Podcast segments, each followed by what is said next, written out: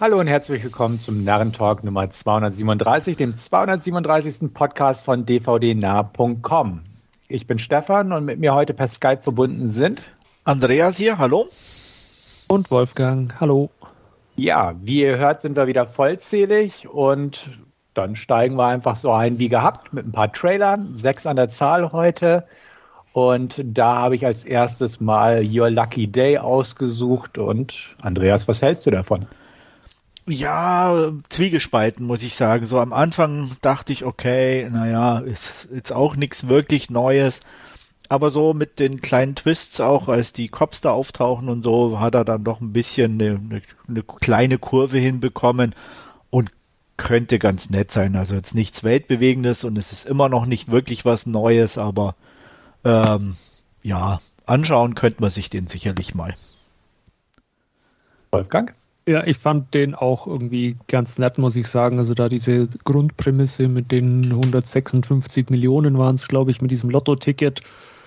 Und äh, ja, dass, dass der eine dann äh, klauen möchte und dann alle irgendwie auch mit, mit, mit reinrutschen oder das Geld oder die Dollarzeichen in den Augen sehen.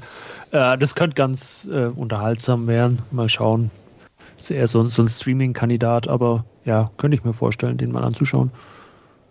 Ja, sehe ich im Prinzip genauso. Also ich denke auch, ähm, könnte ein paar nette Twists drin haben. Die Prämisse gibt eigentlich ganz nette Sachen her. Also dieses typische, na, bei der Summe, was ist man dazu oder wie weit ist man dazu zu gehen ja. bereit und so. Ähm, denke ich auch. Könnte, könnte eine nette Sache werden für einen Streaming-Abend auf jeden Fall. Ins Kino wird der hierzulande sowieso nicht kommen. Ja. Nee, das denke ich auch nicht. Also. Mhm. Was man dazu noch sagen muss, ich kenne den Hauptdarsteller halt auch aus Euphoria, aus der Serie, und der ist leider kürzlich verstorben. Das okay. Genau, der ist irgendwie, ich weiß es nicht, ob Drogen im Spiel war oder gesundheitliche Geschichte, das weiß ich ehrlich gesagt nicht, aber der ist halt von uns gegangen und das ist jetzt quasi einer der Filme, die er vorher noch abgedreht hat. Den mochte ich eigentlich in der Serie ganz gern. Aber wie gesagt, der Trailer fand ich auch, sah, sah in Ordnung aus, kann man mal im Auge behalten. Okay, gut. Dann als nächstes ein bisschen was Dramatischeres, äh, ein bisschen in die, die, ja, in die Arthouse-Richtung vielleicht so ein bisschen. Wolfgang, Bad Behavior? Oh, bin ich noch so, so hin und her gerissen. Der könnte durchaus ganz gut werden, aber ich hab's halt nicht so wirklich mit diesen äh, Selbstfindungstrips und äh, Retreats und weiß der Teufel was. Äh, das ist halt nicht so gar nicht meins. Ähm, aber ja, äh, die, die, Darsteller sind jetzt zumindest äh, ganz, ganz interessant mit, mit Jennifer Connelly und, und Ben Wish. Wie heißt der Wischau? Wischerschau. Ich, ich weiß immer nie, wie man den Nachnamen ausspricht. Ja, also wie, wie gesagt, äh, noch ein bisschen so hin und her gerissen. Ähm, sah jetzt nicht ganz verkehrt aus, aber das Thema interessiert mich halt jetzt nicht, nicht so wirklich. Mhm. Jo, ging mir genauso. Ähm, an sich darstellertechnisch Ben Wishaw, glaube ich, heißt, oder ich hoffe auch, dass es so richtig ausgesprochen ja. ist. Ähm, Jennifer Connelly, ja. Ähm, die, ein, die Regisseurin spielt dann auch noch selber mit. Hm.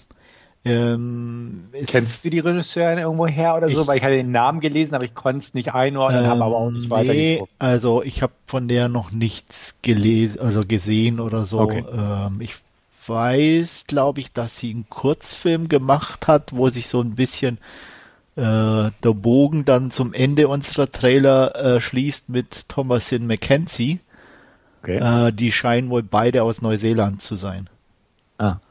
Und ähm, ja, aber ich habe wie Wolfgang halt auch nicht so mit diesem Selbstfindungszeug. Das ist halt so gar nicht meine Welt. Wer es braucht, schön.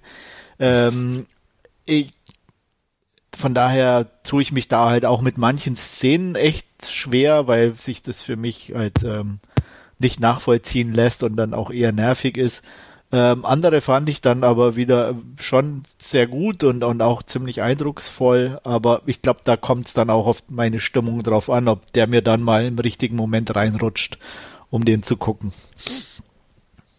Ja, auch da schließe ich mich euch an. Sehe ich genauso. Mit diesen Selbstfindungsgeschichten habe ich auch nichts am Hut. Ähm, ich denke auch, für mich wäre hier im Prinzip die Besetzung so der größte Pull-Faktor. Gerade Jennifer Connelly sehe ich seit jeher sehr gern. Ähm, aber es ist halt auch so ein Film, da braucht man die richtige Laune für, glaube ich. Ich glaube, der ist ganz nett. Der Trailer, den fand ich auch völlig in Ordnung. Aber ob ich jetzt irgendwie an jedem zweiten Abend Lust auf so einen Film hätte, eher weniger. Und ähm, ja, wenn er über den Weg läuft und man in der Stimmung ist. Ich glaube, der könnte ganz nett sein, aber ich gebe euch vollkommen recht, beziehungsweise schließe mich euch da an. Von der Materie her ist es eigentlich auch nicht so ganz meins. Ist nicht so, wo ich einen Bezug hätte zu. Ja. ja. Was das Einzige, wo, wo es mich so ein bisschen triggert, ist halt dann ähm, tatsächlich diese, ähm, auch im Schluss mit diesem, ja, ähm, du bist keine schlechte Person, du hast nur schlechtes Benehmen. Mhm. Ähm, das, so, dass sie tatsächlich so ein schlechtes Benehmen hat, kommt ja aus dem Trailer noch nicht so wirklich durch. Ähm, von daher wäre es vielleicht von der Warte aus noch so der, der interessante Punkt, der mich da ansprechen würde, zu gucken, was wie sie sich denn tatsächlich benimmt oder was sie, sie dann mit den anderen Teilnehmern da so abzieht, ne? Ob sie tatsächlich so ein schlechtes Benehmen hat. Genau, wie so die Perspektive ja, ist. Ne? Also genau. man kann ja den anderen so und so betrachten, aber die betrachten einen ja auch auf eine gewisse Weise ja. und man hat ja nicht unbedingt die Selbstwahrnehmung manchmal, die andere von einem haben, in dem Sinne. Genau, ja. das wäre halt so noch, wo ich sage, okay, das wäre noch eventuell ganz interessant dann zu sehen. Mhm. Na, okay. Gut, dann, dann machen wir mal bei was mit was ganz anderem weiter, nämlich mit Boudica. Yes. Yes. ähm, Die Welt ich, hat ich, gewartet. ja, hat, hat drauf gewartet. Ich, ich muss sagen, ähm, das, was der Trailer wirklich gut hingekriegt hat, meiner Meinung nach, ist mir Lust zu machen, nochmal ähm, Centurion anzugucken. Ja, ging mir genauso.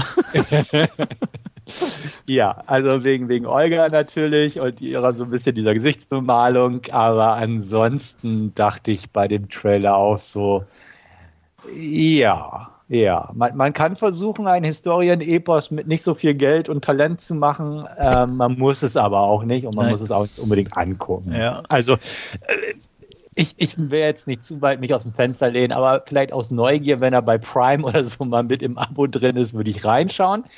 Aber der, der Trailer sah nicht, nicht gut aus. Und auch, auch irgendwie. Nicht ja, gut ist ja noch sehr charmant ausgedrückt. Genau, also er sah nicht gut aus. Ähm, ich, den Regisseur Jesse V. Johnson, der ist mir in letzter Zeit ja häufiger begegnet. Äh, auch künst, kürzlich habe ich One Ranger angeguckt. Der, und ähm, White Elephant mit Bruce Willis und so. Also der ist schon ähm, ich will nicht sagen versierter B-Movie-Regisseur, aber ein routinierter B-Movie-Regisseur. Aber ein Historienfilm ist nochmal was anderes. Und ah nee, das, das, sah schon nicht so prickelnd aus, muss ich sagen. Und egal, wie man, wie ich auch zu Olga Koljenko stehe, auch da reizt es mich jetzt nicht, äh, sie in diesem Film unbedingt so sehen zu wollen. Ähm, also für mich eher weniger, definitiv. Ich meine, es ist ja auch ein Unterschied. Ich meine, der hat ja, glaube ich, auch ein paar Sachen mit Scott Atkins gemacht, ja. wenn, wenn ich richtig informiert bin. Ähm, auch da gibt es ja tatsächlich Filme mit Scott Atkins, die man angucken kann, aber die, die ich von Jesse Johnson gesehen habe, waren eigentlich alle scheiße. also von daher, nee, muss ich glaube ich auch Bodica nicht unbedingt sehen. Lustigerweise gibt es tatsächlich auch schon einen Film aus 2003 mit gleichem Titel, der wohl okay. auch genauso schrottig irgendwie sein muss. auch so eine TV-Geschichte. Also am Anfang hat, als ich den Trailer gesehen habe, dachte ich ja, das ist so, ein, so, ein, so eine BBC-Doku, die sie mit ein bisschen äh, Action-Szenen aufgepimpt haben. Mhm. Äh, weil die, diese, diese Hintergrundbilder irgendwie so genauso reinkopiert aussahen, wie, wie halt so im, im normalen TV-Budget äh, enthalten. Und äh, aber dann habe ich gesehen, nee, ist doch tatsächlich ein ganzer Trailer für einen Film. ja. Richtiger Film ist das. Ja, aber ja. auch Frau Kurilenko finde ich inzwischen nicht mehr wirklich gut. Ja. Ähm, ja, sie hat ein paar nette Nebenrollen gehabt, wo sie nicht viel tun musste, wo sie gut reingepasst hat. Als Hauptdarstellerin, ja, ist sie, glaube ich, echt überfordert ja, zumal für, für, so eine Rolle braucht man ja auch echt eine, eine Screen Presence, ne, ja. ne, wenn es so eine Kampfführerin ist. Genau. Ähm, auch in Centurion hat sie ja auch nur eine Nebenrolle gespielt. Genau, und da ja, passt, da, das ist da schön, ne, genau das, gepasst, ja. Ja, ja. Äh, da war sie nicht zu sehr im Bild so, aber wenn halt hier so äh, sie voll im Bild ist und dann irgendwie brüllen muss oder so und selbst das dann eher wie ein verschrecktes äh, Schreien irgendwie aussieht und halt überhaupt nicht wirkt, mhm. äh, weiß man, okay, sie ist jetzt nicht unbedingt die richtige Person dafür. Ja, aber scheinbar hat Johnson irgendwie Narren an ihr gefressen, weil sie hat auch schon ja bei White Elephant mitgespielt, wo ich ja. sie auch mochte, definitiv. Und jetzt Boudica und ich hatte bei der IMDB gesehen, die haben noch irgendeinen Film in der Pipeline, also ja. dann wieder ein, irgendein Action-Thriller in der Gegenwart. Aber äh, wie gesagt, hier, hier passt es irgendwie nicht. Beziehungsweise ja, aber hier ist ja halt auch Hauptdarstellerin. Ne? Wie ja, gesagt, als Nebendarstellerin wunderbar. Da, ja. Das passt, glaube ich, ganz gut bei ihr, aber sie trägt halt keine Hauptrolle. Ich fand den Trailer schon äh, irgendwie so von, von, von, der Ausstattung irgendwie so befremdlich, da mit den Römern, die da mit ihren knallroten äh, äh, äh Roben ohne Dreck oder so rumgelaufen sind. Ja, also das, das passt halt so überhaupt alles, nicht. Nee, ja, das, das war also so, so, richtig künstlich Theaterbühne oder so ja. und, und, nicht wie, wie ein wie ein Film und dann halt teilweise ja, ja auch deswegen, diese... deswegen meinte ich so mit auch wie ja. so eine BBC-Doku, weil da, ja, genau. da mussten die auch gucken, damit nichts dreckig wird. So ungefähr, ja, so was. Wieder ja, genau. Also so, deswegen hat, hat mich das so sehr daran erinnert. Ja, oder, oder es gab immer mal wieder so, äh, so kleinere Filmproduktionen, auch in den 90er oder 2000er schon, die halt versucht haben, so da so ein bisschen auf diese Epenschiene zu gehen. Ich, ich kann mich, äh, irgendwie spontan fällt mir ein, es gab mal einen, der mit Christopher Lambert Werk im Gektorix oder so. Ähm, auch so eine Produktion, wo es auch, aber wie, genau wie ihr gerade beschreibt, ne, so mit ja, so ne, zweitklassigen Kostümen, die aber trotzdem nicht dreckig werden durften und in so da gab es nicht so viel CGI, aber so in irgendeinem so Historiendorf gedreht. Äh, und so wirkt das halt nur in der Gegenwart mit irgendwelchen schwachen CGI-Hintergründen. Ähm, wie gesagt, man, man kann es versuchen, aber vielleicht wird der irgendein Publikum finden, aber das, das, wirkt einfach nicht gut. Und ich weiß halt auch, Jesse Johnson ist jetzt auch nicht der beste Regisseur oder so, dass man sagen kann, der wird schon noch irgendwelche anderen Qualitäten haben, der Film. Ähm, in Sachen Drehbücher, Charakterzeichnung, Schauspielerführung ist der Regisseur erst recht nicht zu gebrauchen. Sein Steckenpferd ist die Action. Und äh, ja, das, was man da gesehen hat, ist jetzt das auch. Das war aber jetzt auch nicht so toll. Also Eben. Diese, Ganz genau. Äh, Pfeile in den Bauch geschossen und dann äh, zwei Meter zurückfliegen oder so und das dann 17 Mal im Trailer gezeigt. Irgendwie, das war jetzt auch nicht so der, der Brüller und dann ja. keine, keine Ahnung. Nee, sehe ich genauso. Ja, wenn nicht sowas sind, irgendwie, keine Ahnung, wie du schon sagst, Centurion oder dann gucke ich mir auch ja. vielleicht noch der 13. Krieger oder sowas. Oh, den habe ja. ich vor ein paar Wochen wieder im Player ich die DVD aus dem Regal geholt. Ah, da, da, sind zwar die Kostüme schön dreckig, aber der hat halt echt andere Probleme. Ja, natürlich, aber das ist halt so einer, der, der, der trotzdem macht er irgendwie so ein bisschen Spaß zum Gucken, weil ja, ne, auch ich weiß nicht, aber der hat halt einfach so, so ein Trash-Appeal. Ähm, und es ist halt einfach, ja, der, der versucht nichts zu sein, was er nicht ist, sage ich jetzt mal. Ne? Das ist einfach billige Action, die aber trotzdem noch einigermaßen gut produziert ist. Ja, 13. Krieger hat ja auch irgendwie so den Ruf, dass er eigentlich ein Katastrophenfilm war damals, äh, sowohl finanziell als auch von der Produktion her, aber irgendwie sein Publikum gefunden hat. Und ja der, der macht Spaß, der ist eigentlich, ja, ich glaube, John McTiernan hat den ja gedreht, der ist, der ist eigentlich nicht schlecht umgesetzt. Nee, und, und, und angeblich ähm, äh, Michael Crichton, also der, der Buchautor, hat dann die Nachdrehs irgendwie. Ja, irgendwie so, ne, genau. Gemacht. Ja. Okay. Ja, also deswegen, der, der hat ja irgendwie so über die Jahre hinweg seinen Ruf irgendwie gefunden oder halten können. Und ich ja. erinnere mich bei dem immer noch an die Szene, wo er so die Sprache am Lagerfeuer ja. ja, ja, ja, ich, genau. ja, aber das ist doch, äh, das ja. so, äh, finde ich, fand ich witzig irgendwie, weißt klar. du? Ne? Klar, ist es total an den Haaren herbeigezogen, aber es ist auch nichts, wo du sagst, na, es war halt einfach irgendwie spaßig so und, und ähm, und, und eine nette Idee, um, um was, was nicht funktionieren kann, aber irgendwie versucht, irgendwie an den Mann zu bringen. Und das, also für mich hat's funktioniert. Ich fand es unheimlich amüsant und äh, der hat halt so ein paar, er nimmt, also man hat halt einfach das Gefühl, was mir, glaube ich, einfach gefallen hat, er nimmt sich einfach selber auch nicht so ganz ernst. Ja.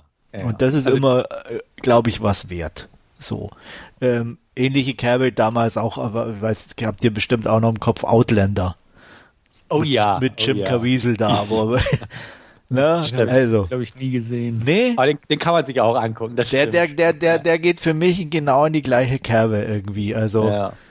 ähm, also das, den kann ich dir auch empfehlen. Gucken mal bei Gelegenheit an, wenn, wenn du die Möglichkeit dazu hast. Könnte ja. ich auch mal wieder schauen. In den er ja auch Blu-ray noch im Regal ja, stehen. Ja, irgendwie die britische habe ich mir, glaube ich, damals geholt. Ich weiß gar so nicht, aber ich habe ihn auf jeden Fall. So ein Hologramm-Cover hat der irgendwie. Okay, ja. das, kann, das ja. weiß ich nicht mehr. Aber, nee, aber, aber genau, der, der ist, die, die gucke ich mir dann alle nochmal lieber an als Boudica. Gebe ich dir vollkommen recht. Die genannten Titel auf jeden Fall, ja. Okay, gut. Dann, dann gehen wir wohl mal nach Frankreich. Ähm, ich habe jetzt nicht den französischen Titel mir angeguckt, aber im äh, internationalen Bereich heißt folgender Film äh, The Animal Kingdom. Und ähm, ja, Wolfgang, was hältst du davon? Ah, ich, äh, ich, ich, fand da diese äh, Grundprämisse eigentlich ganz interessant, da mit diesen äh, Mutationen, teilweise Mutationen, aber irgendwie haben sie es für mich dann gefühlt, also wenn sich die Menschen dann in, in die Tiere verwandeln, halt einfach zu weit getrieben irgendwie. Das war, war mir dann halt einfach zu viel. Also ich, ich ein bisschen weniger äh, wäre wär da mehr gewesen für mich zumindest, aber da am Schluss sieht man ja schon, wie dann der eine äh, Flügel bekommen hat und, und durch die Gegend fliegt, oder ich weiß gar nicht, ob es die Mutter war von, von äh, dem Vater und dem Sohn, die, die, die, die sie gesucht haben. Ähm, das war mir alles ein bisschen äh, äh, zu viel. Ähm, weiß ich nicht. Ähm, von, von, den Effekten sah es ganz okay aus. Ähm, ja, also Tra Trailer hat mich jetzt nicht, nicht so wirklich gepackt, weil es halt einfach ein bisschen zu drüber für mich war. Okay. Andreas? Ähm, ich weiß, dass er auf dem Fantasy Filmfest lief dieses Jahr. ah, ähm, okay ähm, im Französischen, ich hoffe, ich spreche es einigermaßen genau. richtig aus, La Reine Animal. Ähm, und äh, was im Endeffekt, glaube ich, ja das gleiche heißt. Also mhm. von daher denkt man, kann man auch Animal Kingdom äh, sagen. Ja, es ist schwierig. Ähm, er hat ganz gute Kritik bekommen, soweit ich weiß. Aber ich bin auch noch sehr zurückhaltend, weil das kann halt auch, ich bin jetzt halt nicht so ein Fan, wenn es zu kitschig wird, wie ihr sicherlich wisst. Mhm. Und ähm, das schwingt immer so ein bisschen mit äh, im Trailer und deswegen weiß ich nicht, ob das so so einfach meins ist vom vom von der Machart her. Ähm, interessiert irgendwo ein bisschen, wie sie es umgesetzt haben, bin ich schon. Was mir auch noch so fehlt, ist zwar, ich weiß zwar, dass es halt irgendwie ja eigentlich nicht, worum es denn nun wirklich geht. Sollen die ausgerottet werden oder ähm, warum machen die sich jetzt auf die Suche und was, was ist der Sinn und Zweck? Oder ist es halt einfach, einfach nur so ein Roadmovie und Findungsfilm, so mal wieder, was wir ja auch schon des Öfteren hatten und hier halt mit, mit Mutationen von manchen. Ähm, das fehlt mir noch so ein bisschen an Info. Aber ja, wie gesagt, da muss ich mal gucken. Ähm, die, die, die Polizistin, die, die wird gespielt von Adele, oh, die ist irgendwie Griechin, glaube ich. Äh, nee, eigentlich Französin, aber die hat so einen griechischen Namen, wie heißt die? Ja, ja, ich weiß. Äh, Exarchopoulos, genau. genau. Ähm, ja. Die sehe ich eigentlich ganz gern, die hat eine ganz gute Ausstrahlung. Ja. Und das wäre jetzt noch so, so ein Punkt, wo ich sage, okay, der, der spricht wieder für den Film. Und äh, ja, mal gucken. Also das ist auch so, äh, da kommt es auch so ein bisschen auf meine Stimmung drauf an, ob ich mich drauf einlassen kann oder nicht. Mhm. Oder einfach zu X-Men greifen, dem mutanten Klassiker. Nee, ah, nicht wirklich, genau, weil ich glaube, die, also ich habe die seitdem nicht mehr geguckt und will es auch okay. nicht, weil ich denke, die sind nicht gut gealtert. Es kann durchaus sein, dass die. Ja. Äh, Wobei es mir vielleicht demnächst mal irgendwann bevorsteht, weil. Oh, weil äh, dein Sohnemann. Ne? Genau. Ja. ja. Wobei auch er, er war jetzt noch nicht so, wo er sagt, oh, will ich unbedingt sehen. Mhm. Ne? Ja, zu, zu X-Men weiß ich auch, den, den ersten mochte ich nie so richtig, aber den zweiten fand ich richtig gut. Da okay. hätte ich jetzt auch ein bisschen Schiss, dass ich den heutzutage nicht mehr so gut finden würde. Deswegen, ähm, ja, gucke ich mir lieber auch erstmal nicht wieder an. Ähm, und die anderen waren relativ Banane. Ne? Also Logan ging ja noch, aber ähm, ansonsten zu Animal Kingdom ähm, sehe ich auch so ein bisschen so. Irgendwie habe ich dieses Jahr, weil ich im Urlaub war, keinen Überblick gehabt, was jetzt auf dem Filmfest lief oder nicht. Deswegen wusste ich auch gar nicht, dass der dort lief. Ähm, interessiert mich einigermaßen, würde ich sagen. Ähm, ich hatte es so verstanden, dass die Mutter der, also des Jungen und die Ehefrau des Vaters, ja irgendwie da mutiert und sie auf die Suche nach ihr sind und die wird da zu dieser Vogelfrau oder so. Ähm, deswegen auch bei Andreas wer weiß, ob das so in diese kitschige Richtung, in natürlich, ne, man muss sie akzeptieren und es ist irgendwie Evolution oder was weiß ich, ja. ähm, wie da so die Gewichtung am Ende ist von dem Ganzen, ob die, die Botschaft vielleicht zu sehr in den Vordergrund gestellt wird, ob er trotzdem unterhaltsam ist und so. Ähm, ich hatte jetzt auch nicht mitgekriegt, ob der gute oder mäßige oder wie auch immer Kritiken bekommen hat, aber wenn Andreas sagt, eigentlich relativ gut, ist das schon mal ein Plus für den Film, definitiv. Und Adele mag ich eigentlich auch ganz gern sehen. Also da bin ich einigermaßen neugierig drauf und behalte ihn mal im Auge. Also auf dem Filmfest hätte ich, mir, hätte ich ihn mir wahrscheinlich nicht angeguckt. So, so hätte es mich dann doch nicht gereizt. Aber so, wenn er mal irgendwie bei Prime oder so mit drin ist, würde ich mir den durchaus aus Neugier mal angucken. Aber kann so oder so ausgehen letztendlich. Also ja. mal schauen. Also ähm, auf Letterboxd hat er bei um die 7.500 Ratings einen Durchschnittswert und knapp 3,7. Von 5? Ja. Okay. Ja, das geht ja, oder? Ja. Bei Letterboxd schätzt ja. man das auch da so ganz? Okay. Gut. Absolut. Ja. Also. Okay, ja. Mal schauen. Gut, dann gehen wir wieder im B-Movie-Gefilde mit Rumble Through the Dark. Und da fange ich einfach mal an. Ähm, ja, gucke ich mir an. Also äh, nicht, nicht, dass ich viel davon erwarte, aber es ist halt so ein äh, ja, Arbeitermilieu, Bare Fist Fight Film mit Bella Thorne und ja, Aaron Haggard ist auch dabei. Aber ne, es ist was irgendwo für mich ohne große Erwartung einfach solche Filme gucke ich ganz gern irgendwie, selbst wenn ich sie nicht groß bewerte in Sachen, sie sind toll oder so, aber ich gucke sie mir eigentlich an. Das ist so mein Fable. Ähm, so schlecht sah der Trailer auch definitiv nicht aus. Ähm, sah aus, wie gesagt, so, so ein ich will nicht sagen Action-Drama, aber so ein Fighter-Drama im Arbeitermilieu, alles ein bisschen nicht so glamourös und ähm, dementsprechend. Ich gucke ihn mir an, große Erwartungen habe ich nicht, aber ich glaube auch nicht, dass der so schlecht ist, dass ich mich drüber ärgern würde. Ich werde dann berichten, wenn es soweit ist. Mach das, weil ich werde sicher nicht gucken. Okay. weil alles, was du gerade aufgeführt hast. und dann auch noch eine irgendwie over äh, acting äh, irgendwie im Hintergrund. Das war mir dann alles zu viel. Ah, okay. Ich, fand, ich, ich äh, schlage mich auf Stefans Seite. Ich fand den auch ganz okay, den Trailer. Äh, könnte ich mir durchaus vorstellen, mal irgendwie den anzuschauen, wenn er irgendwo im Stream läuft oder so. Oder sogar vielleicht ausleihen bei Videobuster. Ähm, ja, ich, ich ist halt, wie Stefan schon gesagt hat, also es ist jetzt nicht bahnbrechend Neues oder überhaupt nicht nichts Neues. Es ist halt so eine klassische Underdog-Arbeiter-Story. Äh, äh, ehemaliger Boxer muss sich haha durchboxen und muss da halt äh, diesen, ja, diese illegalen Fights bestreiten, um das Geld wieder aufzutreiben für die Patin oder was, wie Andreas schon gesagt hat, die da im Hintergrund die Fäden zieht. Ja, also wie gesagt, sah, sah ganz okay aus. Ähm, durchaus ein Kandidat für mich und äh, ja, ich mal im Auge behalten. Okay. Unser letzter Trailer heißt Eileen. Und äh, Wolfgang, wie sieht es da so aus? Ja, der wird eher an mir vorüberziehen. Echt? Okay. Ja. Warum? Der, der hat mich, äh, ich, ich, ich, mochte dieses Setting nicht und dann dieses äh, da diese, ich nenne es jetzt mal Verführung von, von äh, Anne Hathaway, die da, äh, da auf dieses, äh, auf diese titelgebende Eileen eben einwirkt und, und äh, was weiß ich, zu was alles bringt, das ist jetzt irgendwie, hat mich nicht so wirklich angesprochen. Ähm, auch dieses äh, äh, spielt er wohl irgendwie in einem Gefängnis oder zum Teil in einem Gefängnis. Ähm, ja, hat, hat mich eher kalt gelassen. Okay. Andreas? Den werde ich gucken, aus all den Gründen, dass die. Nein, also ich fand den, äh, der sah optisch gut aus. Ich mag Anne Hathaway, ich mag Thomasin McKenzie.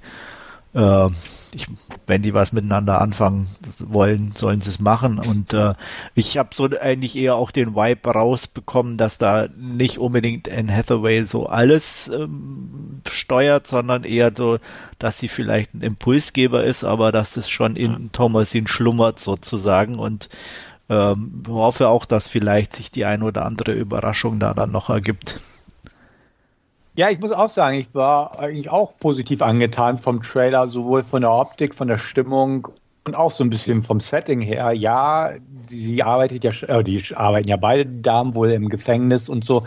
Aber gerade das fand ich auch mal so relativ interessant, weil es einfach nicht nur so normales Großstadt-Setting war.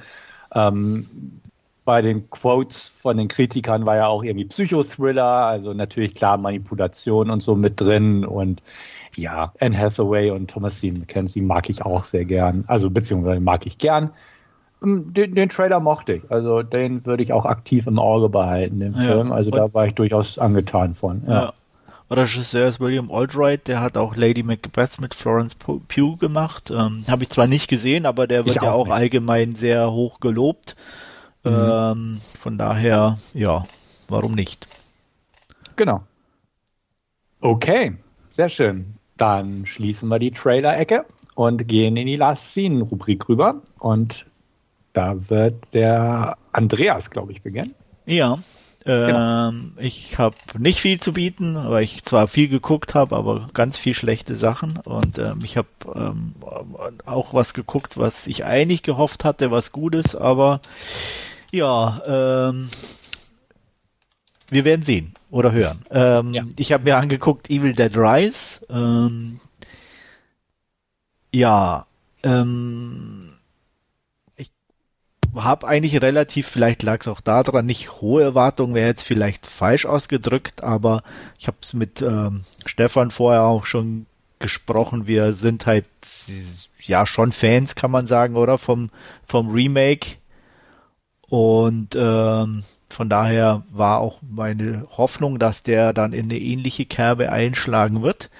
Und ähm, er hat einen ganz guten Gewaltgrad, wobei auch der fand ich ganz weit weg ist vom Remake. Ähm, einfach jetzt nicht, weil er weniger blutig ist, sondern einfach die Intensität hat mir da zum Beispiel gefehlt. Ähm, wir sind im Endeffekt in einem Hochhaus, also eine Mietwohnung und äh, es gibt ein Erdbeben und dann wird im Parkdeck unten gibt's ein Loch und äh, ja, da ist wie von einer alten Bank ein Tresorraum und da ist das böse Buch und das wird gefunden und bei einer Familie der Sohn äh, der macht Musik und da sind auch ein paar Schallplatten dabei und die lässt er halt ablaufen und da ist halt dann auch die Beschwörung dabei und dann kommt das Böse äh, Evil Dead Rise. Und ähm, ja, als ersten erwischt die Mama und dann geht es halt so weiter. Und mein Problem war dann schon erstmal so an sich die Familienkonstellation. Und es ist halt einfach, sind so Dinge dabei, die ich halt, wie soll ich sagen, schon so oft gesehen habe die mir inzwischen dann ein bisschen auf den Keks gehen, wie wenn die Mama halt böse wird und dann die kleine Tochter irgendwie die Tür halt trotzdem aufmacht, weil die Mama plötzlich so nett durch die Türe spricht. Ah, ja, ähm, es mag Leute geben, die da noch irgendwie mitfühlen können. Ich bin da vielleicht schon zu abgehärtet, was Horrorfilme betrifft. Ähm, ja, das war einfach nicht meins. Ähm, gut ist, dass tatsächlich die älteren Kinder in die ich sage jetzt mal, Besessenheiten mit eingebunden sind. Ähm, und ähm, ja, aber irgendwie, ist, ich weiß nicht, irgendwie der Funke ist nie so richtig übergesprungen. So, ähm, es hat auch hier wie bei Evil Dead Rise natürlich eine begrenzte Location mit diesem, weil der äh, die Treppe ist blockiert, der Fahrstuhl ist kaputt nach dem Erdbeben. Also im Endeffekt halt ähm, alles so, damit sich nur auf dieser einen Etage abspielt, äh, ähnlich wie die Hütte im, im Original. Aber ja, ich weiß nicht, ich mochte irgendwie bin ich mit der Hauptdarstellerin ähm, nicht warm geworden, mit der mit der Mutter, ähm, Alyssa Sutherland. Ähm, ich kannte die nicht wirklich so äh, als Darstellerin. Ähm, und für mich dann noch irgendwie so ein bisschen so ein, nicht Sargnagel, aber halt auch so, äh, waren dann so ein paar, ja, so, wie soll ich sagen, so kleine Szenen und, und Sachen, die so an die alten Filme erinnern sollten. Ich sag Kettensäge, Pumpgun, Auto.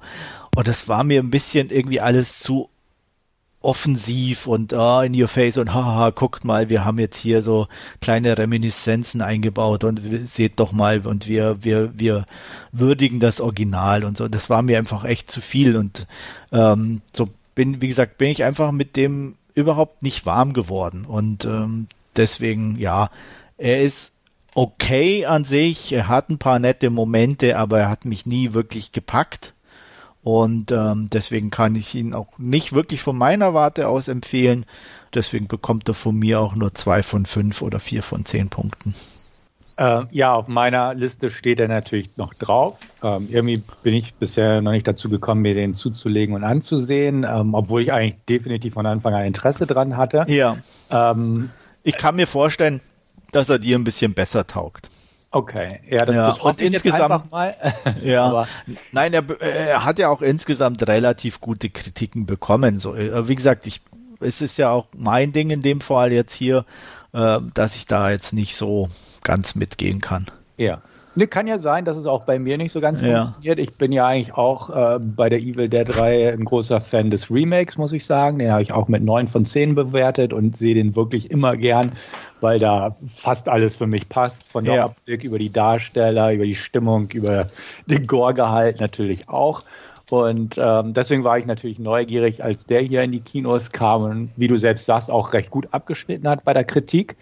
Ähm, ja, gut, das dämpft jetzt so ein bisschen die Erwartung, weil ich auch deine Meinung einzuschätzen weiß über die Jahre hinweg schon.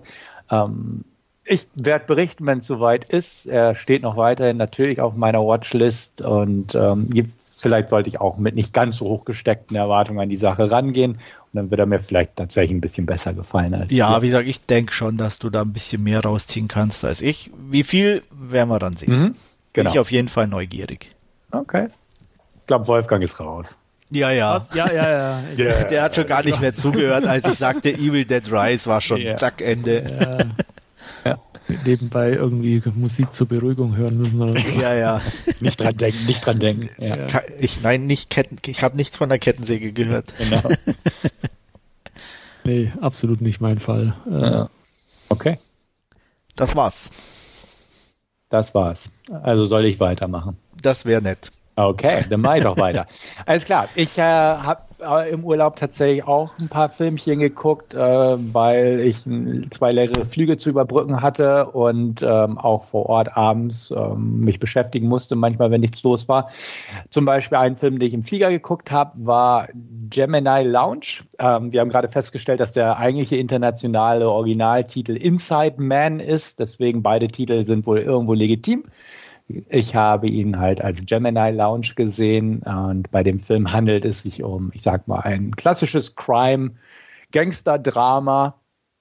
Ähm, ich habe nicht mehr so ganz in Erinnerung, in welchen Jahren er angesiedelt ist. Äh, Ende 70er, Anfang 80er würde ich sagen, basiert auf einer wahren Geschichte und erzählt eigentlich eine relativ konventionelle Geschichte. Es geht um einen ähm, Polizisten, gespielt von Emil Hirsch, der stellt relativ zügig zu Beginn des Films fest, dass seine Frau ihn betrügt. Ashley Green spielt sie.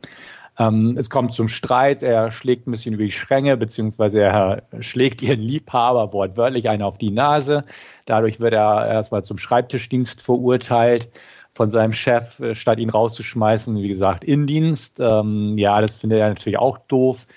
Ähm, eines Abends ähm, kommt er in einer Bar in einer weiteren Schlägerei, wo er quasi einem stadtbekannten Gangster ähm, mehr oder weniger unbewusst aus der Patsche hilft, aber somit entsteht quasi ein Draht zu dem Gangster und der hängt in der australischen titelgebenden Gemini Lounge ab, wo sich Gangster treffen und ähm, ja, halt Gangsterzeug hinter verschlossene Türen machen sozusagen. Dadurch, dass er ähm, ihm geholfen hat bei der Prügelei, ähm, kommt er auf die Idee, Mensch, ähm, ich könnte ja undercover da reingehen und komme so hinter meinem Schreibtisch hervor und wir hätten die Chance, da mal jemanden einzuschleusen. So über, der sein Chef ist nicht gerade begeistert davon, aber so über ein paar Verstrickungen und Ereignisse ähm, kommt er dann doch dazu, ihm das zu genehmigen, dass er dort einsteigen kann ins Undercover äh, fällt und ähm, ja, dementsprechend ist er dann in dieser Gangster-Szene undercover drin. Ein Obergangster gibt es natürlich auch, Anthony Nino Giaggi, ähm, gespielt von Robert Darby. Der ist so im Hintergrund, während seine ganzen Untertanen, Gangster, Zwischenmänner in dieser Gemini Lounge äh, abhängen und ja, Schutzgeld, Erpressung, Autodiebstahl, das Übliche. Er stellt sich als Architekt vor, der halt, wie gesagt, ihnen da in der Prügelei ausgeholfen hat und ähm, aber auch seinen Job verloren hat. Dementsprechend wird er damit aufgenommen und so nach und nach muss er sich beweisen. Und wie es denn bei solchen klassischen Undercover-Geschichten ist, ist halt so dieses, na, ist er zu tief drin, äh, Loyalität und wird er auffliegen, weil er natürlich auch manchmal ein Mikro tragen muss und so weiter und so fort. Es gibt noch so zwei, drei Nebenplotstränge. Zum einen will er einfach auch ein bisschen versuchen, seine Ehefrau wieder zurückzugewinnen, ihr zu sagen, Mensch, es tut mir echt leid, ne? ich habe jetzt gerade einen Fall und ne, ich will mich gerade wieder beweisen und dann kannst du wieder stolz auf mich sein. Andererseits ähm, lernt er auch eine Barkeeperin, die in der Gemini Lounge arbeitet, kennen. Die wird von Lucy Hale gespielt. Und ähm, da entsteht auch ja, eine gewisse Chemie, will ich sagen. Ähm, ja, solche Sachen passieren da halt. Ähm, okay, Inside Man, Gemini Launch ist ein B-Movie, ganz klar. Man sieht dem Film auch sein begrenztes Budget an. Die Schauplätze sind halt so klassische ne? Hin Hinterhöfe, äh, Polizeirevier im etwas Retro-Stil hergerichtet. Schöne paar alte Autos, die vor der Tür stehen und äh, in irgendwelchen Studio-Backlots gedreht. Ähm, von den Straßenzügen her merkt man schon, das sind, sind klassische Studio-Backlots. Nichtsdestotrotz muss ich sagen, stört das nicht. Es ist halt ein kleiner skaliertes Gangster-Drama. Das Problem ist eher, dass die Geschichte einfach so ausgelutscht ist und auch wirklich nichts Neues da reinbringen kann. Ähm, die, die Beziehungen sind alle sehr, ja, so oberflächlich. Natürlich, klar, Freundschaft und Hintergehen und Enttäuschung. Ähm, die Rolle von Lucy Hale ist auch so, wo ich dachte, ja, äh, so völlig belanglos. Also irgendwie zu, zu 90 Prozent ihrer Screamtime ist halt die Barkeeperin, quatscht ein bisschen mit den Leuten, bis sie dann natürlich irgendwann was mit ihm anfängt. Wo ich auch dachte, okay, wo kommt das jetzt her? Ähm, ist alles so ein bisschen sehr B-Moviehaft, qualitativ. Auch die Schauspieler, ne, Emil Hirsch und so, sind jetzt auch nicht so die, die A-Lister. Ähm, ist ein klein skaliertes Ding, hat ein paar Gewaltausbrüche drin, man hat, ich will nicht sagen, ein bis zwei kleine Überraschungen drin, aber so, wo man sagt, okay, das habe ich jetzt vielleicht nicht so gedacht, dass es so losgeht oder weitergeht oder ausgeht. Ähm, Ashley Green mag ich eigentlich auch ganz gerne, aber sie hat eine eher undankbare Rolle. Sie hat mit Emil Hirsch auch The Immaculate Room gedreht, da hatte sie eine größere Rolle. Ist auch ein ungefähr gleichwertiger Film. Immaculate Room hatte ich damals eine 4 von 10 gegeben und Inside Man gebe ich auch eine 4 von 10. Es ist ein Film, den man nicht wirklich gucken muss. Ähm, da gibt es wesentlich mehr und hochwertigere Gangsterfilme, die einfach Vorrang hätten, ähm, sei es hier Donnie Brasco und sowas, die ähnliche Geschichten erzählen, aber mit einem besseren Schauspielerensemble, besserer Regisseur und einfach besseres alles er, er, tut jetzt nicht weh, aber er bringt einfach wirklich nichts Neues an den Tisch und äh, quasi die zweitklassige Besetzung vor und hinter der Kamera. Ähm, definitiv keine Empfehlung, hat, tut nicht weh, aber ist halt ein völlig belangloses Werk irgendwo. Dementsprechend auch keine Empfehlung an unsere Zuhörer und meine beiden Podcast-Kollegen sollten den auch lieber auslassen. Ja, ich werde ihn auch auslassen. Ich, ich muss gestehen, es klang jetzt nicht ganz uninteressant oder so, aber äh, in, in, in Anbetracht deiner Wertung und dass er halt dann wohl auch nur mittelmäßig ist und dass so viel anderes ungesehenes Zeug äh, auf irgendwelchen Listen liegt oder hier in, äh, auf Discs rumliegt, wird er halt einfach nie eine Chance bekommen. Wobei, wie, wie gesagt, ganz uninteressant klang es jetzt nicht. Nee, ganz uninteressant ist es auch nicht, aber man, man kennt quasi schon jede ja. Szene aus anderen Filmen. Weißt du, dieses, na, hier, komm, komm mit, Tony, wir, wir müssen mal reden und fahren mal ja. mit dem Auto. Und dann sitzt er da schwitzend im Auto, weil er glaubt, jetzt haben sie ihn entdeckt und so. Also es sind halt so man ja. kennt quasi alles, so ungefähr. Und das ist halt, wie gesagt, dann auch noch irgendwie so relativ zweitklassig, ohne dass es wirklich schlecht ist. Also die Schauspieler sind okay und die Regie ist auch okay und die Kulissen sind okay, aber es ist halt alles so, man, man kennt es von woanders her und auch definitiv von woanders her hochklassiger. Und das so. der Niedergang des Films irgendwo. Und dementsprechend, ja, lass es sein. Also. Ja. Und Andreas ist, glaube ich, eh raus bei sowas. Ich bin da raus, ja. Ja, ja. Okay, dann komme ich aber mal zum Film, ähm, den ich auch im Urlaub geguckt habe. Der lief da bei Netflix in Australien. Ich weiß nicht, ob der im deutschen Netflix auch im Abo gerade oder dabei ist. Aber ein Film von 1994, den ich damals auch relativ schnell schon geguckt habe und damals auch mochte und tatsächlich auch feststellen musste, nach 29 Jahren gefällt er mir immer noch. Die Rede ist von Sirens, deutscher Titel Verführung der Sirenen. Ähm, ein australischer Film aus dem Jahr 1994 von John Dugan.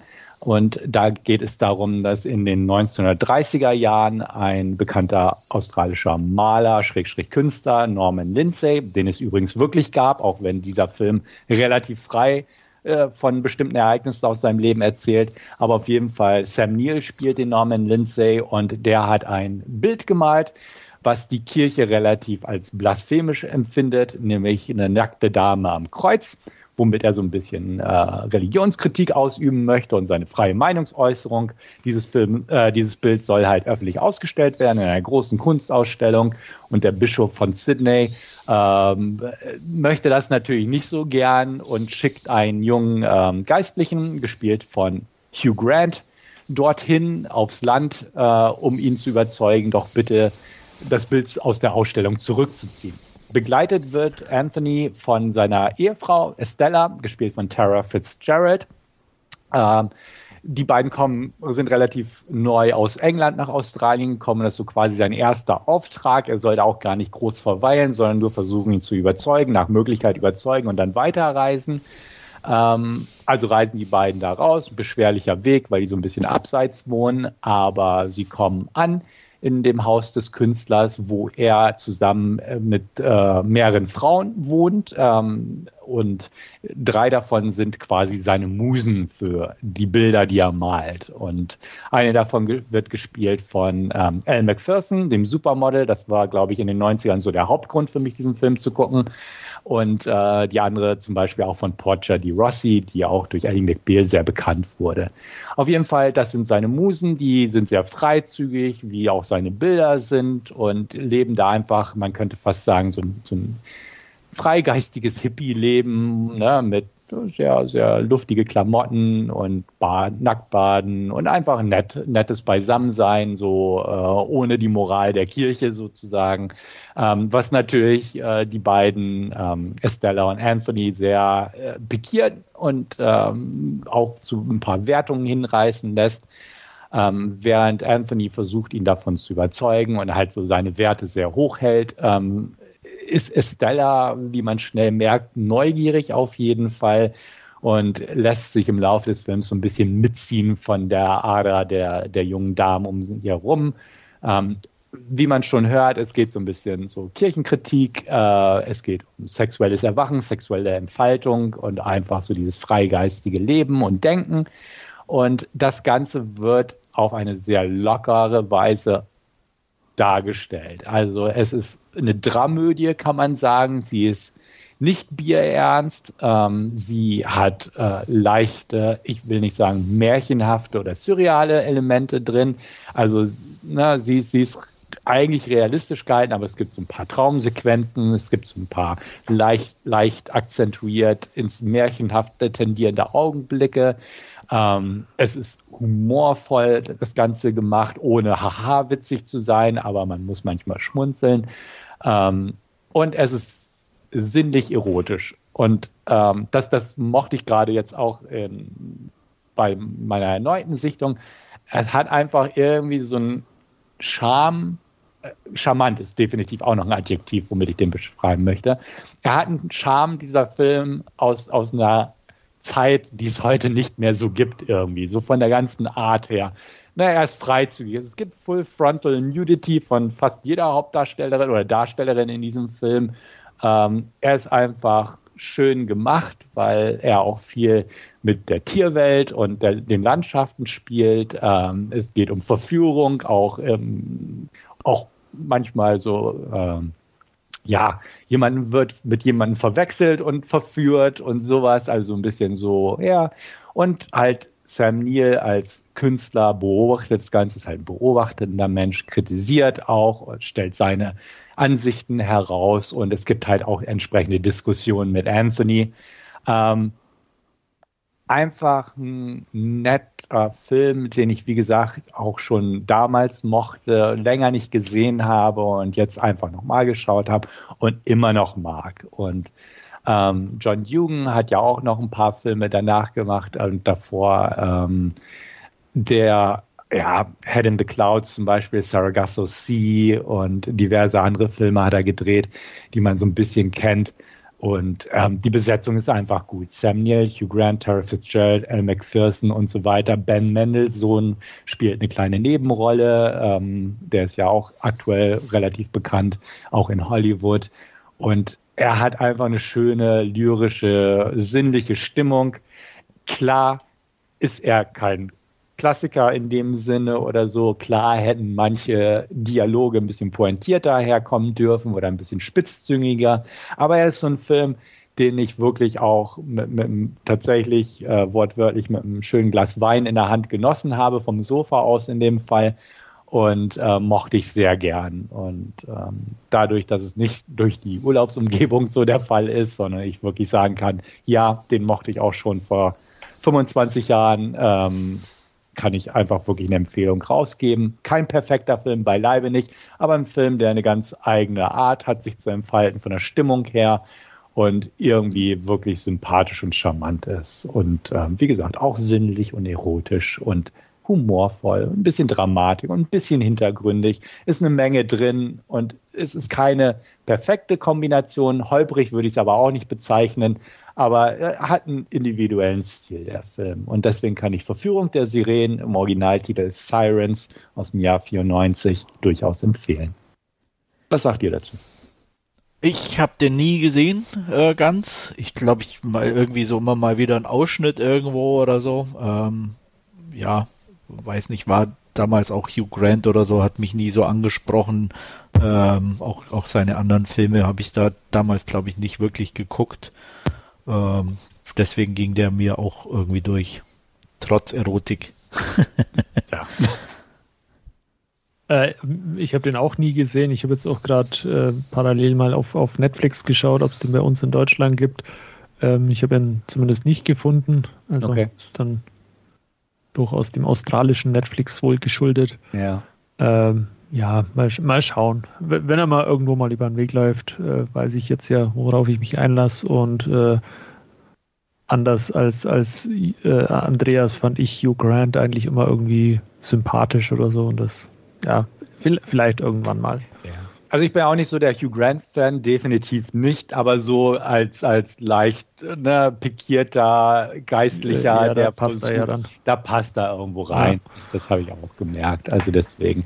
Ähm, wie gesagt, falls es äh, jemand von euch mal äh, ja, über den Weg läuft, der Film, und dann würde ich mich mal interessieren, ob, ob nur ich den so mag.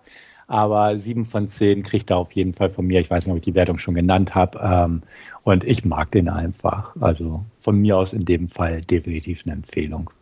Ja. Okay. Und dann gebe ich ab an Wolfgang. Ja, ähm, und ich schiebe es dann gleich vorweg. Von mir gibt es keine Empfehlung, von mir gibt es eher eine Warnung. ähm, ich habe Fear the Night mit äh, Maggie Q angesehen. Äh, Neil Labut hat äh, Regie geführt und ja, es ist so ein in Anführungszeichen klassischer Home Invasion Film. Ähm, Maggie Q äh, äh, fährt mit ihren Schwestern und ein paar Freundinnen äh, zu dem abgelegenen Landhaus ihrer Eltern, ähm, wo sie ja die Junggesellen, Junggesellenparty ihrer jüngeren Schwester feiern wollen. Und ähm, ja, äh, spätestens als die Nacht äh, hereinbricht, äh, tritt auch oder bricht auch das Chaos aus, äh, weil sie von ja, irgendwelchen äh, Männern äh, mit Pfeil und Bogen angegriffen werden. Äh, das erste Opfer ist auch direkt ihre jüngere Schwester und zukünftige Braut, äh, die äh, mit, mit Pfeil und Bogen erschossen wird. Und man verbarrikadiert sich quasi im Haus und äh, ja, versucht den Widersachern auszuharren, beziehungsweise auf da man in einem abgelegenen Landhaus ist, äh, auch in irgendeiner Art und Weise Hilfe zu holen. Ähm, Maggie Q's Figur als einzige in dem Fall ein bisschen kampferprobt, weil sie eine Irak-Kriegsveteranin Irak ist, ähm, aber auch so ihre Probleme mit sich hat mit posttraumatischer Belastungsstörung und äh, ja, äh, äh Alkoholikerin auch und äh, was das Ganze nicht, nicht einfacher macht. Ähm, aber man versucht sich da eben den Angreifern zu erwehren. Das Ganze ist aber leider halt trotz der ganz interessanten Ausgangssituation eigentlich auch ähm, ist dann auch ein bisschen so, so die Animositäten zwischen den drei Schwestern mit dabei. Einfach so hölzern äh, umgesetzt und ähm, der Film schneidet sich dann auch teilweise durch seine ja relativ dummen Entscheidungen ähm, immer wieder ins eigene Fleisch. Also eine davon ist zum Beispiel, dass immer wieder die Uhrzeit in der Nacht eingeblendet wird, wie viel Zeit denn jetzt vergangen ist. Und ähm, da fragt man sich dann halt, was die in einer Dreiviertelstunde oder eineinhalb Stunden, wo so eine Zeit vergeht, ähm, wieso da die äh, äh, Angreifer A nur Kreise ums Haus laufen und B die, die Mädels im Haus äh, äh nur äh, vor, vor der Couch kauern und, und äh, sich quasi äh, ja, heulen, was sie tun sollen, was sie tun sollen. das trägt halt nicht unbedingt zur Spannung bei. Ähm, gepaart mit einem ja, relativ zahmen Einsatz an Actionsequenzen, sage ich jetzt mal, ähm, kommt auch nie irgendwie so, so, ja, die, die, die Spannung auf oder beziehungsweise, dass es halt irgendwie in, in, in eine Action umschlägt, das ist auch nie der Fall. Ähm, und dann plätschert es halt so irgendwie vor sich hin, das Ganze. Äh, sehenswert macht es irgendwie nur noch Maggie Q, äh, die ihre Rolle in dem Rahmen, den, den ihr halt das Drehbuch lässt, ganz passabel spielt. Aber im Großen und Ganzen ist es halt ein, ein Riesenlangweiler ähm, mit, wie gesagt, dummen Drehbuch- oder äh, Schnittentscheidungen einfach auch, wo einfach nie irgendwie Spannung und, und, und äh, irgendwie ein Pacing, äh, ein passendes aufkommt und das Ganze einfach nur ja, vor sich hin plätschern lässt, gepaart mit einem relativ äh, äh seltsamen Ende, mit, wo, es dann noch zu einem Polizeiverhör kommt ähm, wo dann, ich, ich möchte jetzt nicht spoilern, falls sich wirklich jemand den Film antun möchte, aber wo halt dann einfach noch ein paar äh, äh, Sachen aufgetischt werden, die, die halt äh, anders waren und äh, das dann eher so ein offenes Ende schon fast bleibt, was dann auch irgendwie sehr suspekt ist. Ja, äh, wie gesagt, keine, keine keinesfalls eine Empfehlung. Äh, wertungstechnisch bin ich auch nur bei einer 3 von 10. Und äh, das Cover ist auch eine rein, reine Lüge der Blu-ray oder, oder 4K-Veröffentlichung. Da sieht man Maggie Q schön mit Pfeil und Bogen vor einem brennenden Haus stehen. Äh, es brennt in dem ganzen Film kein Haus und Maggie Q hat in dem ganzen Film auch nie Pfeil und Bogen in der Hand. Äh, von daher ganz, ganz tolles Marketing und äh, ja, Finger weg von Fear the Night. Ja, wenn er bei Prime mit im Abo ist, gucke ich mir an, weil ich einfach neugierig bin. Ich, ja. ich weiß, also einfach wegen mir Le Boot und ich mag Maggie Q eigentlich auch und Home Invasion geht auch. Ich habe jetzt nicht die besten Sachen über den Film gehört, deswegen glaube ich dir, dass der nicht besonders gut ist, aber die Neugier schwingt so ein bisschen bei mir mit. Ich ja. weiß, Neil LeBoot macht meistens Filme nicht unbedingt wegen Genrekost, sondern weil irgendwie zwischenmenschliche Beziehungen er aufarbeiten möchte oder irgendwas im Hintergrund. Ja, das, äh, äh, also das versucht er hier ja auch mit, mit diesem, äh, insbesondere mit, mit Maggie Q's Figur und ihrer älteren Schwester. Da ist schon die, die Eröffnungssequenz, äh, merkt man schon, dass es da enorme Spannungen irgendwie gibt, aber er macht halt auch nicht mhm. wirklich was draus, sondern es ist dann halt einfach eher so äh, dass sie sich gegenseitig halt die ganze Zeit irgendwie angiften, beziehungsweise auch die, die ältere Schwester dann halt immer so, so ein bisschen äh, von, von oben herunter äh, schaut und, und ähm, äh, Maggie Q's Figur ihr quasi nie recht machen kann oder so. Also da, da entwickelt sich nicht, nicht wirklich was und für einen Film an sich hat es auch nicht, nicht wirklich eine Relevanz und mhm. ähm, ist aber halt immer wieder in, in einzelnen Szenen wird drauf rumgeritten, sage ich jetzt mal. Ja, ja. Also unsympathische Charaktere sind bei Laboot ja auch relativ ja. häufig in der Vergangenheit schon drin gewesen. Ähm, den letzten von ihm fand ich ganz nett, den House of Darkness mit Justin Long und Kate Bosworth. War halt auch so zwei Figuren, die nicht, wenn man sie äh, auf eine gewisse Weise betrachtet, beide nicht sonderlich sympathisch sind. Und so, also deswegen, die, die Neugier ist da, aber ich, ich glaube auch nicht, dass der besonders gut ist, weil. Ich, ich glaube, ich. Ja. ja, bitte wenn er, wenn er auch das versucht hat, mit Home mhm. Invasion zu, zu mixen und das scheinbar auch nicht so ganz funktioniert hat, beziehungsweise nicht effektiv genug war als Genre-Kost, dann glaube ich, ist es halt nicht so. Ich weiß, er hat damals schon mal einen Thriller gemacht, der, der Lakeview Terrace mit Samuel Jackson. Ach, das ist ähm, der Cop. Ja, wo er so einen die, Kopf die, spielte. Irgendwie. In der Nachbarschafts. Richtig. Ich habe da, glaube ich, nur den Trailer gesehen, aber den, der ist in der Tat in Erinnerung geblieben.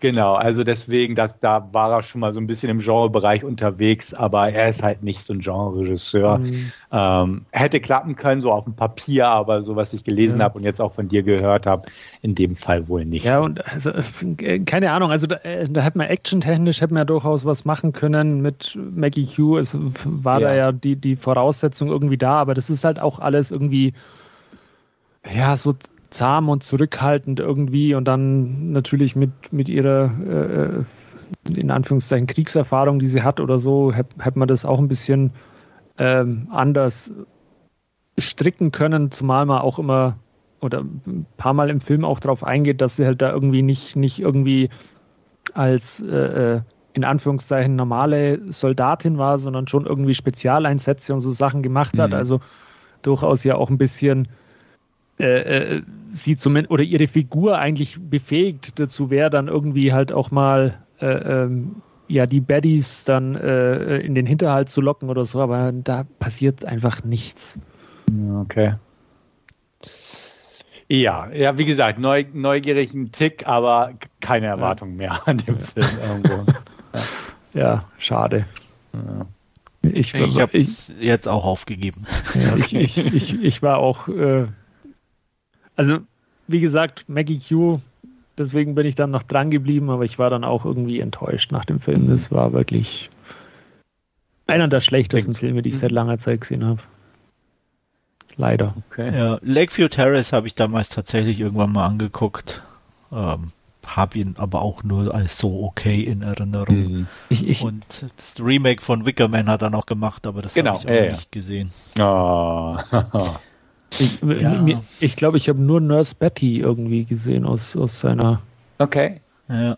Ja. Nee, der, der so, so ein paar kleinere Filme noch ja. gemacht, äh, so halt wirklich so Dialogfilme auf jeden Fall. Der hat irgendwie so ein, äh, so, so ein Remake, irgendwie so irgendwas mit einer Beerdigung gemacht, so eine schwarze Komödie oder so. Aber natürlich das Wickerman Remake, da ist ja berüchtigt für.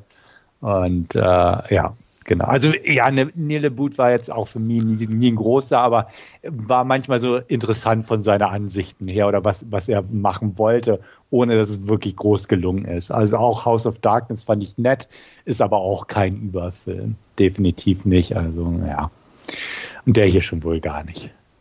Nope, leider nicht. Okay. Guti, dann so viel zu den Filmen, die wir unabhängig voneinander geguckt haben, hin zu dem Film, den wir alle drei gesehen haben und etwas ausführlicher gemeinsam besprechen werden. Und da wird uns Andreas eine kurze Inhaltsangabe zu geben und uns auch den Titel verraten. Ja, aber ich weiß nicht, soll ich? Okay. Ja, bitte. nee, nee. nee. Wir müssen, ihn, wir müssen ihn nicht verraten, aber nee, der vielleicht nicht. Aber der Film, aber also der Titel, also ich, ich, ich spoiler mal ein bisschen, der wäre Totally Killer, wäre der, wenn ich den sagen ja, okay, würde. Gut. also gut, ich sag's. Wir besprechen okay. Totally Killer. Ähm, worum geht's? In der Kleinstadt Vernon äh, werden 87 äh, kurz vor und an Halloween drei Mädchen ermordet Tiffany, Marisa und Heather äh, vom sogenannten Sweet 16 Killer, weil die Mädchen 16 sind und er 16 Mal zugestochen hat. Ähm, die einzige aus der Clique, die in, überlebt, in Anführungsstrichen, ist äh, Pam, äh, inzwischen Mutter einer Tochter, Jamie, ähm, gespielt von, äh, wie heißt sie, Kier, Kiernan Schipka. Und ähm, ja, die versucht im Endeffekt sich von ihrer Mutter Pam äh, die ja wirklich äh, ein traumatisches Kindheitserlebnis mit dem Tod ihrer drei Freundinnen hatte, äh, nicht zu sehr beeinflussen zu lassen. So von wegen bleib zu Hause, geh nicht weg. Und auch an Halloween äh, geht sie mit ihrer äh, besten Freundin lieber auf ein Konzert, als brav bei Mama zu Hause zu bleiben. Ähm, was natürlich nicht so gut ist, weil äh, just äh, ihre Mutter an Halloween ermordet wird. Ähm, Jamie ist natürlich schockiert und versucht über den Tod hinwegzukommen, hilft ihrer Freundin Amelia dabei für ein Schulprojekt eine Zeitmaschine zusammenzubauen, die leider nicht funktionieren will. Äh, die Idee dahinter stammt noch aus äh, alten Zeiten, nämlich von Amelias Mutter, die die äh, versucht hat schon äh, zu bauen. Und ähm, sie wird dann eines Tages von dem Podcaster Chris Dubersage angesprochen, der ihr erzählt, dass er mit Pam in Kontakt stand, um den Mörder immer noch zu finden, der bis, da, bis dato unentdeckt ist. Und er verrät ihr auch, dass sie äh, äh, einen Zettel bekommen hat, dass sie eines Tages die nächste sein wird. Ähm, ja, auf jeden Fall wird ne nachts äh, Jamie von dem Mörder plötzlich verfolgt. Sie versteckt sich in der Zeitmaschine, äh, die durch dann einen unglücklichen Zufall sprich Messer in die Technik, aktiviert wird und sie ins Jahr 1987 zurückgeschickt wird. Ähm, sie realisiert schnell, dass sie sozusagen jetzt da ist, um ja die Mädchen retten zu können und versucht alles, um den Lauf der Dinge aufzuhalten beziehungsweise den Mörder zu enttarnen. So viel erstmal zur kurzen Inhaltsangabe und Stefan, zurück zu dir. Okay. Ähm, ja, wie schon so ein bisschen aus der Inhaltsgabe äh, hervorgegangen ist, ist es so eine Slasher-Version von Back to the Future, kann man sagen. Back to the Future ist auch ein Film, der direkt angeführt wird in dem Film. Ja, mehrmals. Äh, mehrmals, genau, genau. Also es wird äh, natürlich auch damit gespielt, dass sie in der Vergangenheit ist und natürlich auch ihren äh, Mitmenschen erklären muss, warum sie bestimmte Sachen weiß. Ähm, dem einen Mädel kann sie es relativ klar sagen, weil sie die Zeitmaschine gebaut hat, beziehungsweise deren Tochter dann später, weil es weitergeführt ist. Äh, den anderen gibt sie sich als Psychic gegenüber aus. Und ähm, ja, ich, ich mag solche Filme eigentlich ganz gern, beziehungsweise ja, so viele gibt es davon nicht. Ähm, ich, ich, muss auch sagen, ich habe irgendwo auch ähm, ja, ähm, Platz in meiner Sammlung, in meinem Herzen, hätte ich fast gesagt, für den Film Hot Top Time Machine. Ähm, ja, der ist auch ganz nett. Der ist lustig, genau. Ja. Also so, solche Sachen. Also sprich, diese Zeitreisegeschichten, da, da kann man mich durchaus manchmal mitkriegen. Und das jetzt mit einer Slasher-Komödie sozusagen verbunden, ähm, ist ja auch mit von Blumhaus produziert worden. Und das sind eigentlich schon zwei Sachen, die mich durchaus interessieren. Ich fand den Film ganz unterhaltsam, muss ich sagen. Er ist, er ist beileibe nicht perfekt und ich hatte irgendwie immer das Gefühl, dass er irgendwie wie eine TV-Produktion wirkte, so von der ganzen Machart. Er also wirkte nicht wie ein Kinofilm, es ist ja auch ein Direct-Streaming-Film gewesen, aber irgendwie von der Machart her fand ich, im Kino wäre er irgendwie deplatziert gewesen, aber so als Streaming-Kandidat fand ich ihn ganz, das, ganz Das, das Lustige ist, dass er ja äh, von, von Blumhouse Television produziert ja, worden ist, was stimmt. dann vermutlich äh, auf, auf die TV-Optik oder mhm. Streaming äh, zurückschließen lässt, ja. Genau, also was ich auch damit sagen wollte, einfach von der Inszenierung her fand ich irgendwie hatte der nicht so die, die, die klassische Kinoqualität, wie man so sich erwarten würde.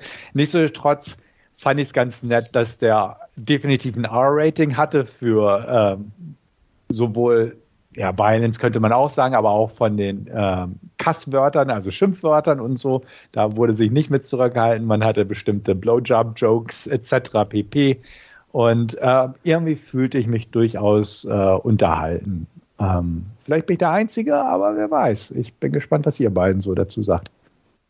Äh, nee, du bist nicht der Einzige. Mir, mir ging es ähnlich. Ähm, ich fand es aus meiner Perspektive zumal, äh, zumindest schon mal schön, dass der Komödienanteil ein bisschen überwogen hat. Der Horror- und Splatter-Anteil war ja durchaus äh, sehr reduziert, sag ja, ich mal. Ja, aber so, so, ich weiß, was du letztens so mal getan hast, guckst du doch auch. Also Slasher ja, bist du doch auch für zu haben, oder? Ja, äh, ja siehst du. Geht schon, aber also wie gesagt, äh, der Komödienanteil war, war ein bisschen mehr. Ich fand es dann auch ganz äh, witzig, immer wenn man so ein bisschen diese ja teilweise äh, äh, diese krassen Gegensätze halt auch dargestellt hat zwischen Gegenwart und, und 1987, dann auch mit äh, politischer In Incorrectness und oh, er hat mich angefasst, ohne vorher zu fragen oder ähm, die, diese ganzen Witzeleien, die irgendwie durch den ganzen Film äh, immer wieder eingebaut sind und äh, wie du ja schon auch gesagt hast, da diese Blowjob-Jokes und äh, ja, äh,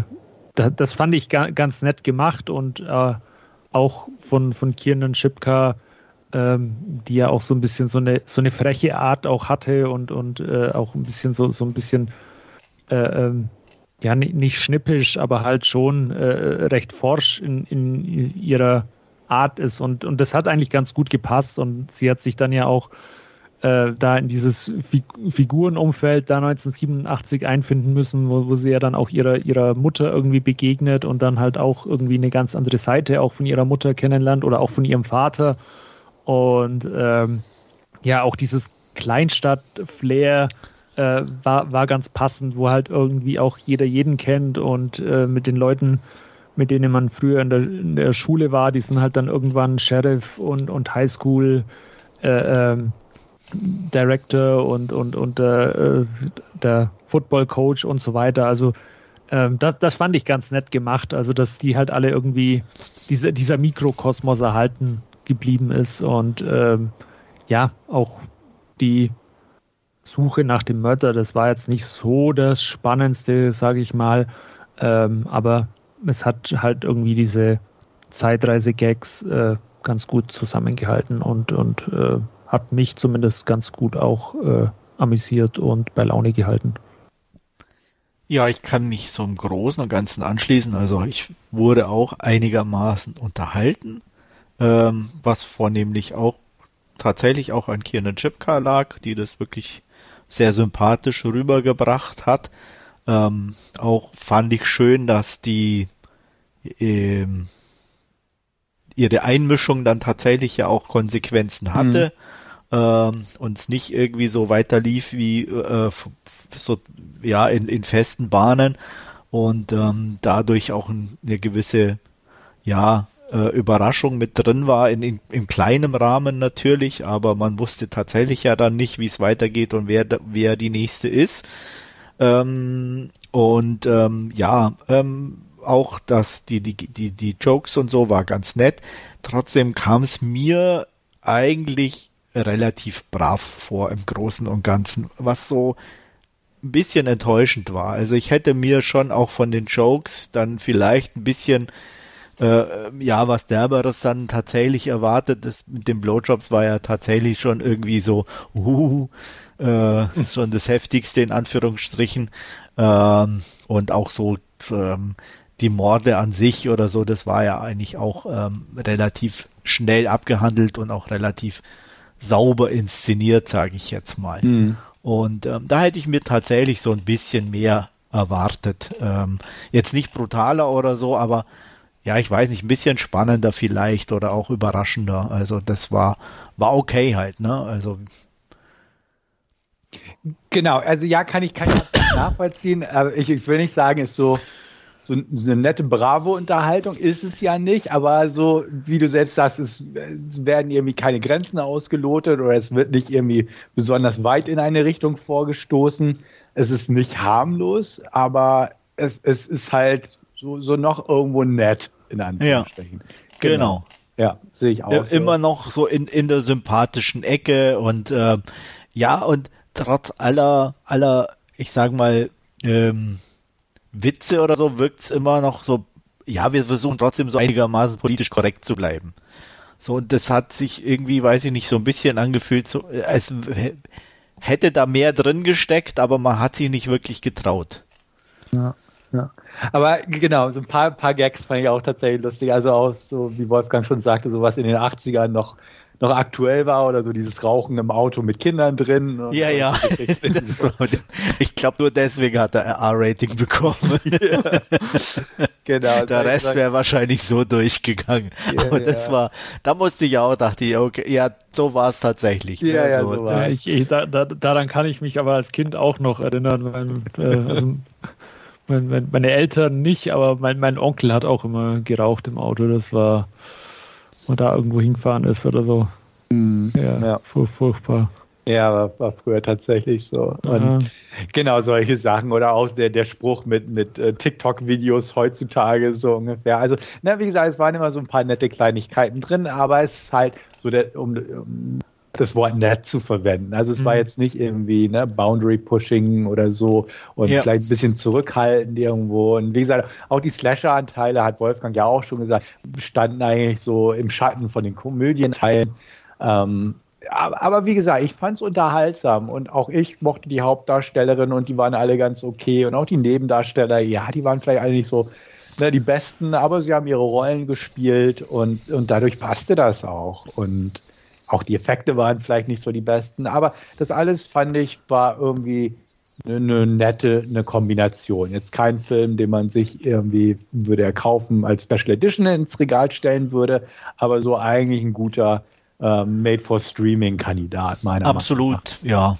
Das ist wirklich so, was man gut weggucken kann, wie man so schön sagt. Ne? Also definitiv. Und wie gesagt, sowas wie mit diesem Auto, mit dem Rauchen und sowas hätte ich mir gerne ein bisschen mehr erhofft, so diese, diese Anspielungen ne, so aus den 80ern und so irgendwie. Das, das war schon nett und da, ich, da hätte ich halt tatsächlich so ein ja. bisschen äh, mehr, gerne mehr gehabt. Ich, ich, äh, Anspielung auf die 80er, weil du gerade sagst, äh, ich fand die Jacke, äh, die sie getragen hat, diese kurze Lederjacke mit, mit, mit den, den Franzen, Franzen, ja. die fand ich ganz nett, weil das, äh, und ich habe vorhin extra noch nachgeschaut, weil ähm, darum geht es auch in, in Can't Buy Me Love, von, von äh, wo Patrick Dempsey und Amanda Peterson äh, spielen. Das ist auch so eine Highschool-Film. Äh, ähm, ja, und da geht es eben auch um, um diese Jacke, ähm, wo die einen Rotweinfleck hat und wo sich die ganze Handlung dann drum entspannt. Und mich würde es jetzt schwer wundern, wenn das nicht Absicht gewesen wäre mhm. in, in, einem Film, der dann äh, auch so diese Highschool-Dynamik der 80er Jahre und dann eben auch im gleichen Jahr 1987 spielt, äh, wenn das nicht Absicht gewesen wäre.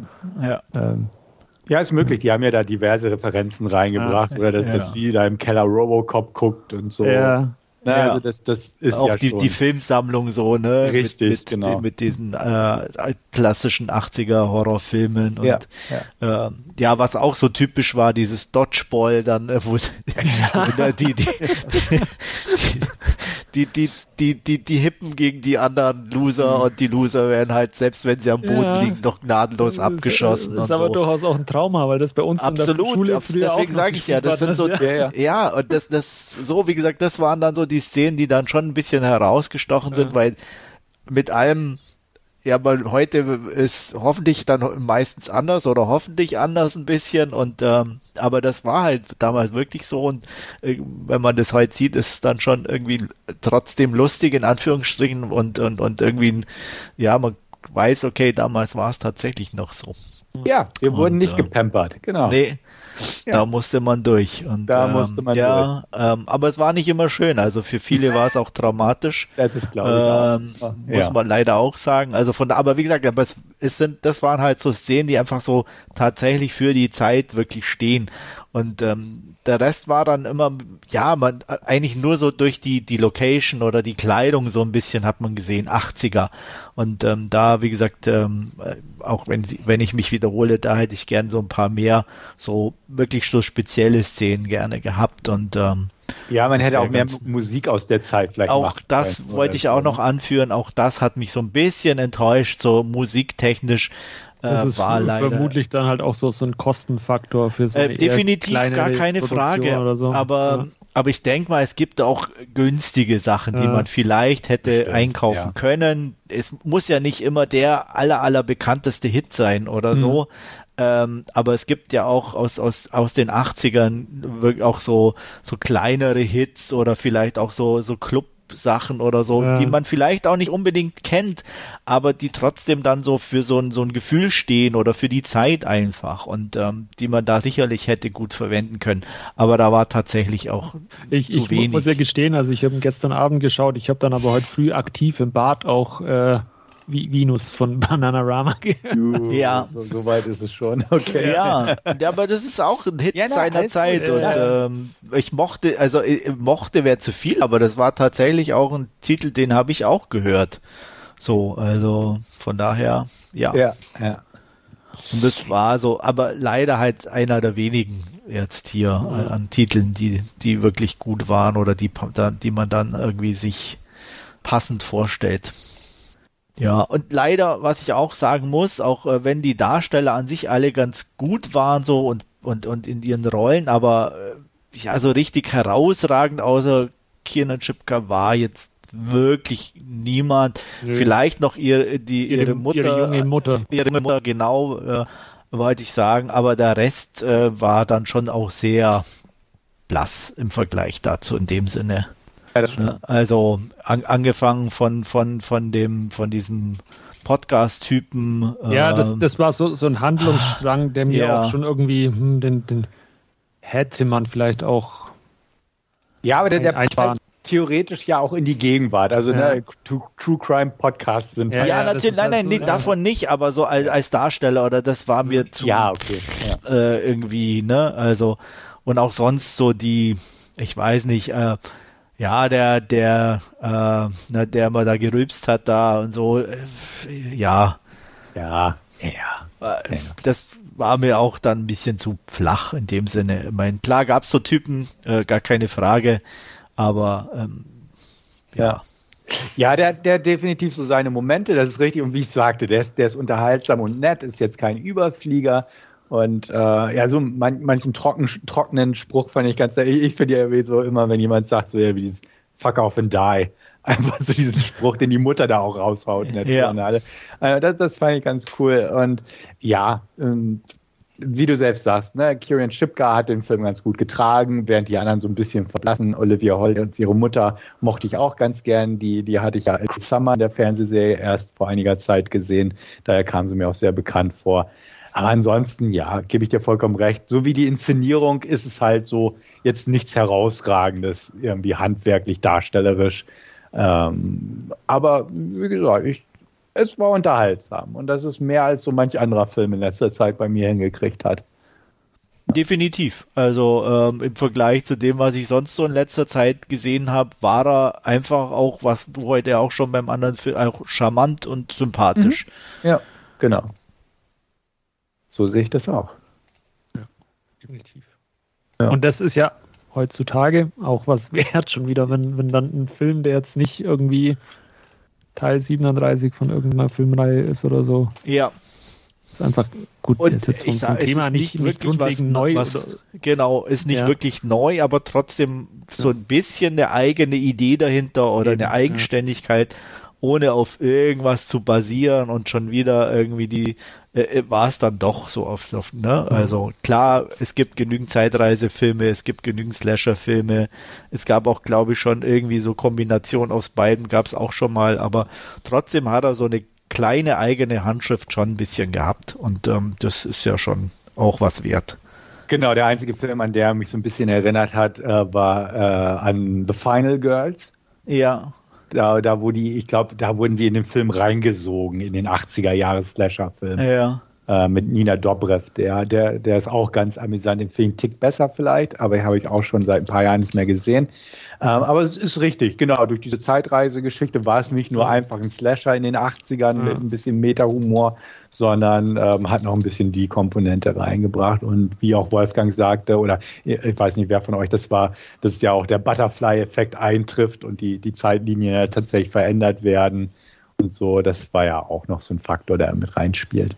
Ja. Ein, ähnlicher Kandidat, der mir jetzt noch eingefallen ist, äh, der aber weniger Zeitreise, sondern halt dieser Murmeltiertag mit, mit Happy Death Day, wo sich auch ja, genau, der Tag wiederholte. Ah ja, okay, so stimmt. Ja, den gibt es auch. Ja. ja. Also wie gesagt, ganz neu ist es auch nicht, aber trotzdem hat er es irgendwie hinbekommen, noch so eine einigermaßen eigene Handschrift zu haben. Richtig, genau. Äh, Regisseurin, ich, ich kenne sie nicht. Äh, Nanatschka Khan ist irgendwie TV-Writer und Producer in Amerika. Ähm, hat, glaube ich, irgendwie mit Eddie Wong ein, zwei Sachen, glaube ich, gemacht, aber von was anderem wüsste ich jetzt auch nicht. Genau, ich hatte auch kurz geguckt, aber sagte mir jetzt so auch nichts. Also, ja. ja. Aber wie gesagt, da in der Richtung würde ich auch äh, gern mehr gucken oder so. Also hätte ich ja. jetzt auch kein Problem. Mhm. Und ähm, ja, Kiernan Schipka ist, denke ich, auch äh, angekommen, sage ich jetzt mal. Die hat ja, glaube ich, mehr als genug zu tun. Also gefühlt ist, glaube ich, ganz, ganz gut beschäftigt, oder? Ich glaube auch. Ne? Und die, die mag ich auch. Also ich mochte ja auch, ähm, ich habe nicht alle Staffeln geguckt, aber Sabrina, Teenage ja. Witch mochte ich und uh, so ein paar Filme zwischendurch auch.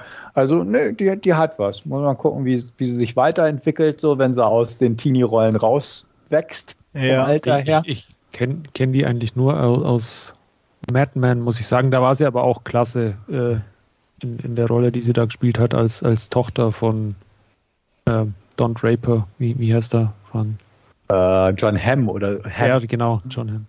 Heißt der John Hamm? Aber ja, Hamm auf jeden Fall. Also ja, ja, ich weiß es auch gerade nicht, aber ähm, ja. Ja.